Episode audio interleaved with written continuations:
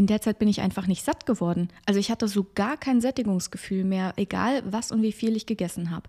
Ich war wie so ein Labrador, der echt alles essen will, was er in die Finger kriegen kann und es war gefühlt trotzdem nie genug. Das war echt keine schöne Zeit und ich bin heilfroh, dass das kein Thema mehr ist. Hello and welcome beim Feel Good for Good Podcast, dem etwas anderen Fitness-Podcast, der dir zeigt, wie dein Stoffwechsel Fitness und Figur beeinflusst, damit du aus dem Ernährungs- und Fitnessstress rauskommen und dir entspannt genau die Energie und den Körper aufbauen kannst, die du in deinem Leben haben möchtest.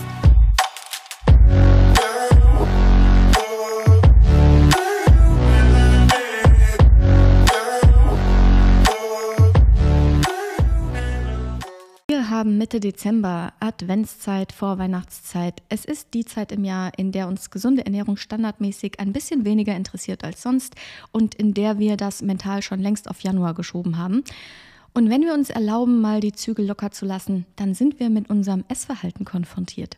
Also was machst du, wenn du dir innerlich bereits die Erlaubnis gegeben hast, einfach mal fünf Grade sein zu lassen? Lass mal über dein Essverhalten sprechen.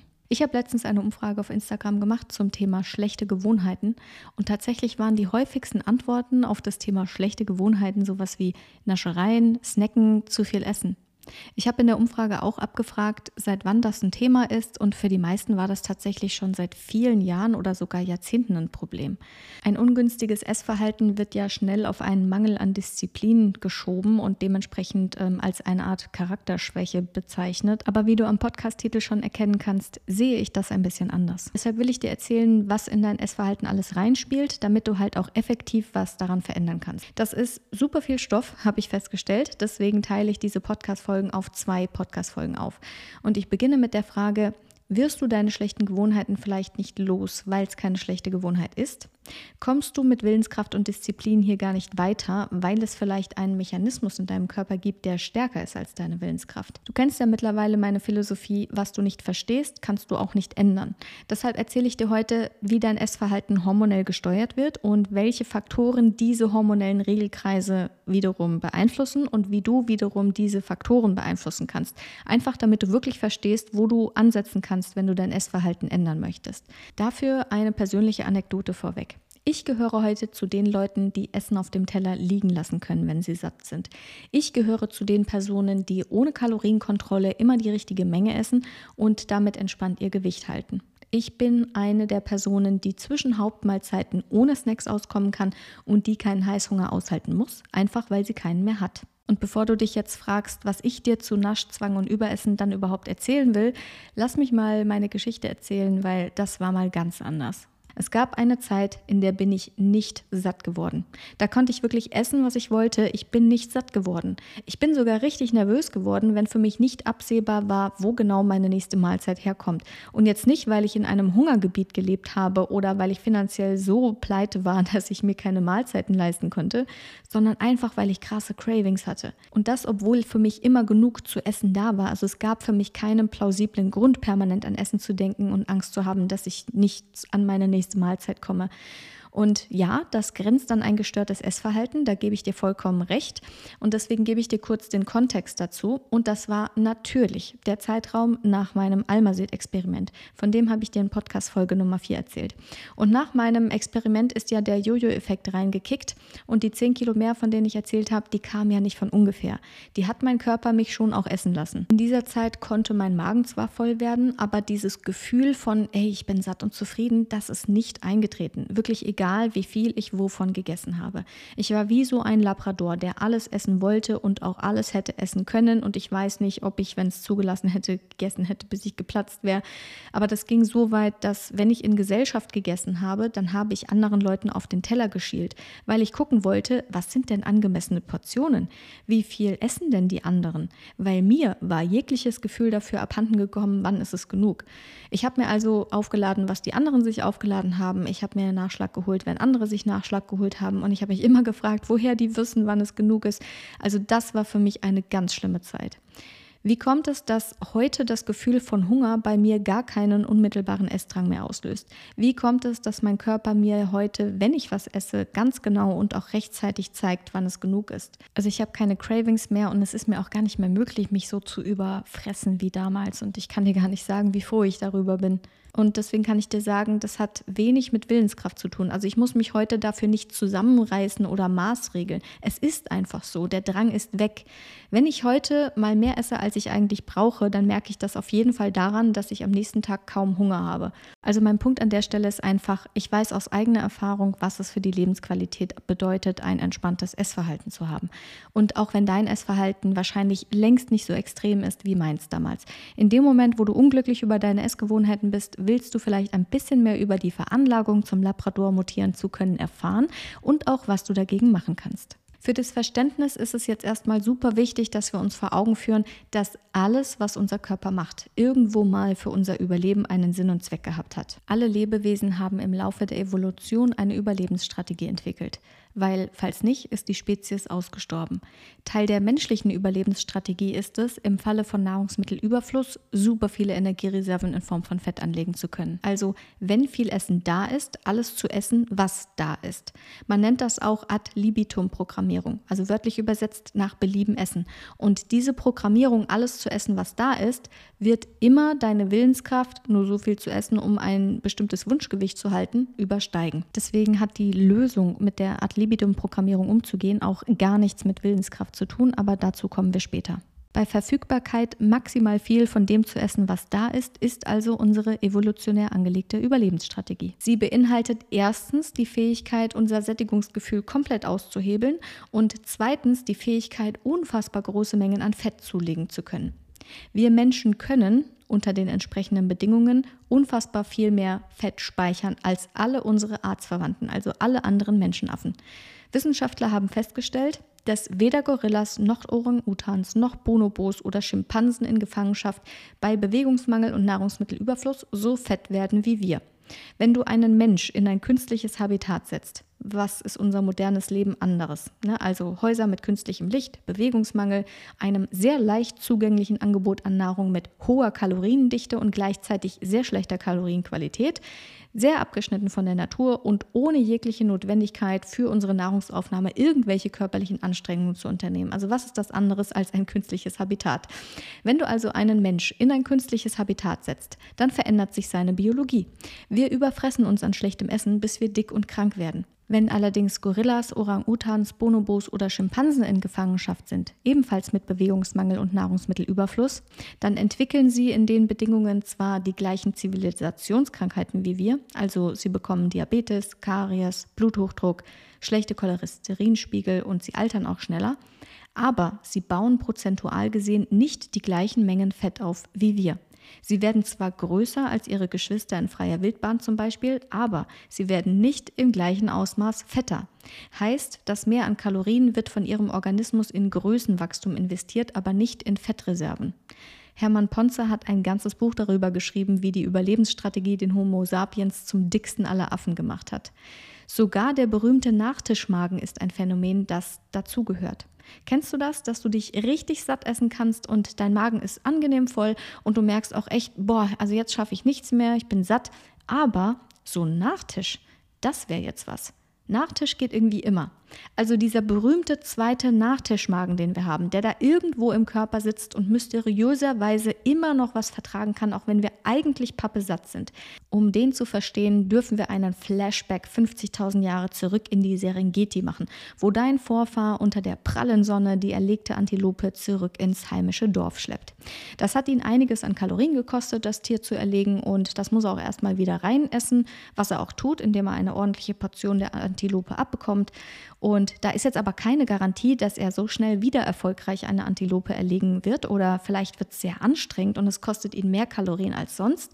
Also wäre es jetzt einfach wirklich praktisch, wenn er nicht von dem vollen Magen limitiert wäre in seiner Kalorienaufnahme und jetzt einfach mehr essen könnte. Nur so zur Sicherheit für schlechte Zeiten. Und das Gehirn hat genau dafür einen tollen Trick parat. Sobald du Pappe satt bist und der Magen auch nicht mehr schafft vom Volumen her, wird dein Gehirn sehr wählerisch mit der Auswahl, worauf es dir jetzt Appetit macht. Und es macht dir Appetit auf etwas, was sehr viel mehr Kalorien hat und weniger Volumen, also Fett. Fett schmeckt übrigens super gut mit Zucker, hast du bestimmt noch nie festgestellt. Also darauf rastet unser Gehirn ja auch völlig aus. Und während dein Vorfahr jetzt vielleicht nur Zugriff hatte auf die fettreicheren Stücke der Antilope, hast du heute Zugang zu Kombinationen aus Fett und Zucker wie einem Mousse au Chocolat, Kuchen mit Sahne oder Creme Brûlée.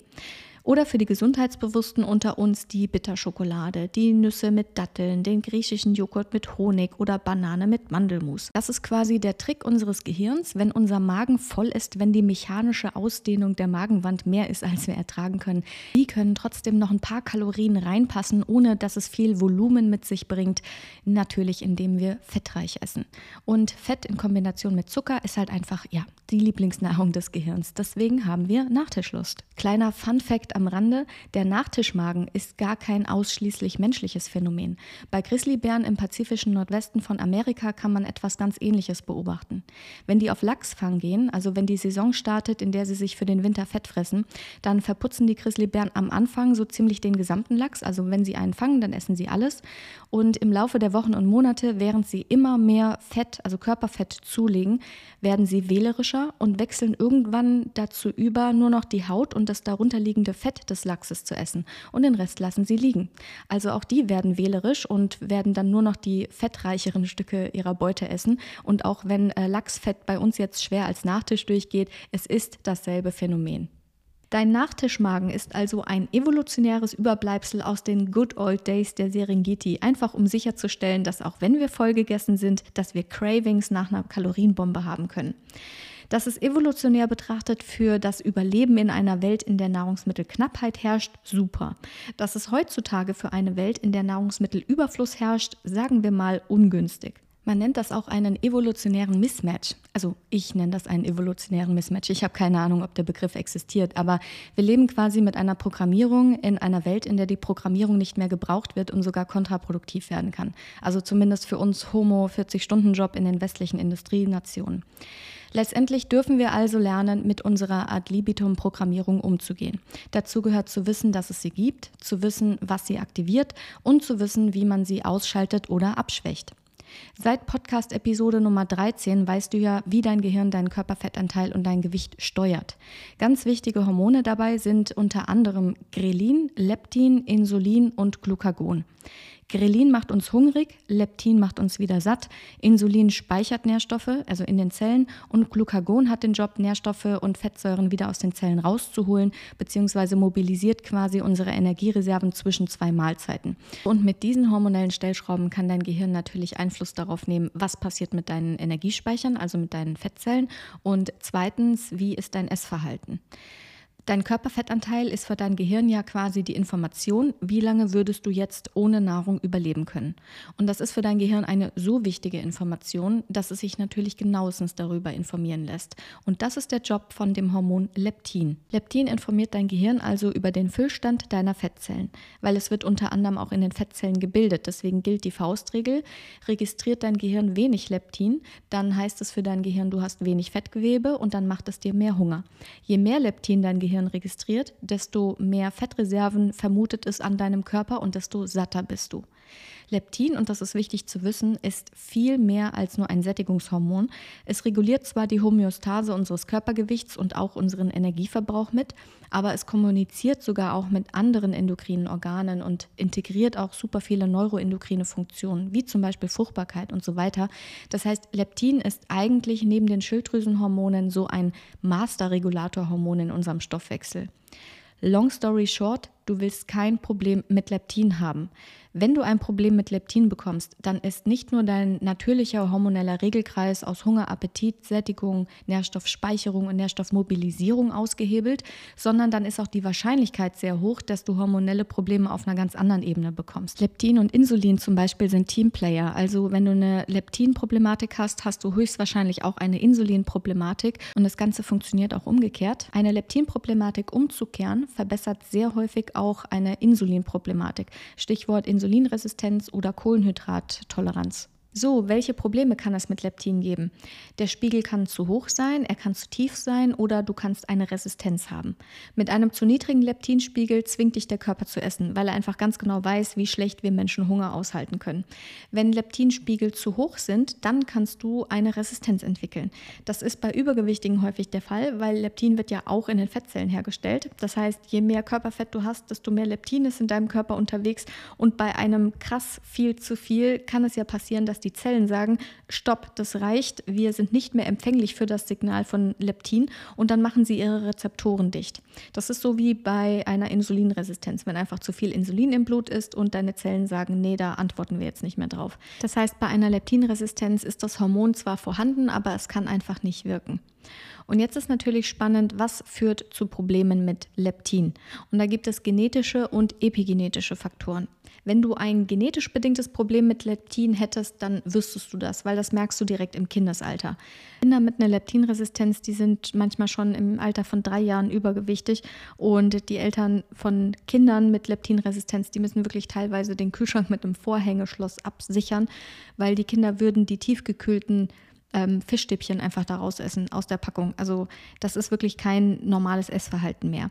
Und da gibt es natürlich auch Behandlungsmöglichkeiten und dann normalisiert sich auch ein bisschen deren Essverhalten. Und das ist extrem selten. Also bis 1997 waren es 30 Familien weltweit, ähm, die davon betroffen waren. Und ja, davon bist du mit Sicherheit nicht betroffen, aber man muss keine genetische Leptinresistenz haben, um ein angeborenes Problem mit Leptin zu haben. Und ein Beispiel dafür sind die Studien zum Hungerwinter in den Niederlanden Niederlanden von 1944. Konkret geht es um die Frauen, die während des Hungerwinters 1944 in den Niederlanden schwanger waren.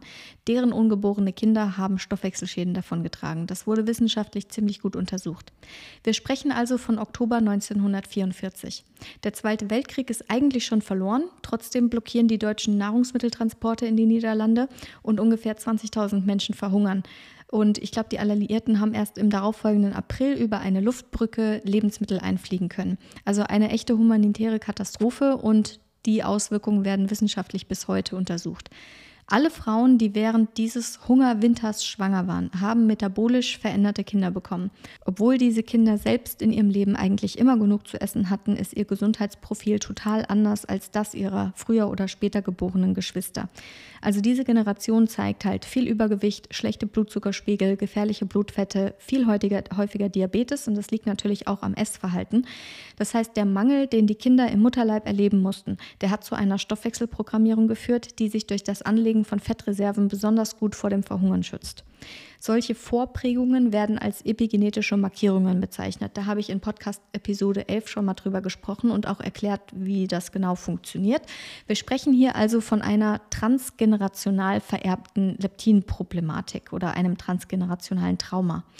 Falls deine Ad libitum-Programmierung sehr stark ist, kannst du ja mal deine Mutter fragen, ob sie während deiner Schwangerschaft auf Diät oder sehr stark gestresst war. Das kann tatsächlich einen Einfluss haben. Die gute Nachricht ist, man muss die Ursachen jetzt nicht im Einzelnen erforschen, um ein besseres Essverhalten zu entwickeln. Also wir kommen jetzt zu den Möglichkeiten, wie du das eigene Essverhalten in eine gewünschte Richtung verändern kannst. Es ist dafür nicht nötig, dass du alles im Detail in deiner Vergangenheit durchanalysierst, sondern du kannst es einfach mal beobachten. Wie sieht es aktuell bei dir aus? Und die erste Frage dafür lautet, wie verhältst du dich als Individuum, wenn man dich in eine Umgebung mit Nahrungsmittelüberfluss setzt? Stell dir dafür bitte mal ein Sonntagsbuffet vor, in deinem Lieblingscafé oder so, mit einer riesigen Auswahl von süß bis deftig. Es ist alles dabei.